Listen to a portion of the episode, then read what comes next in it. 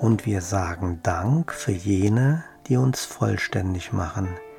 In ihnen sehen wir deine Herrlichkeit und in ihnen finden wir unseren Frieden.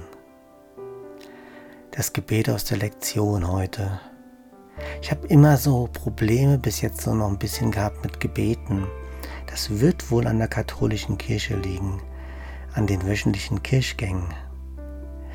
Ich habe die Gebete damals immer so runtergerasselt, geschweige denn, dass ich gespürt habe, was ich damit gemeint, was damit gemeint ist. Und als ich heute das aufgesprochen habe für die Meditation, das ging so ganz tief rein, auch wenn das Thema in der Lektion drin steht, aber die Wirkung durch das Gebet war ganz anders als das Lesen. Unsere Brüder, unsere Feinde bringen uns zur Vollkommenheit und wir sehen deine Herrlichkeit in ihnen. Wie war das bei dir?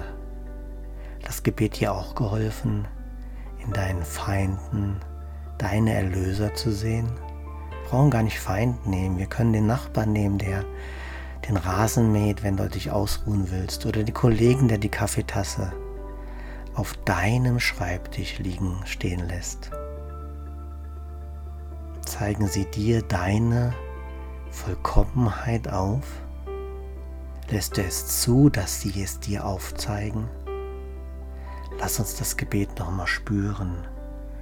Wir sagen Dank für jene, die uns vollständig machen. In ihnen sehen wir deine Herrlichkeit und in ihnen finden wir unseren Frieden.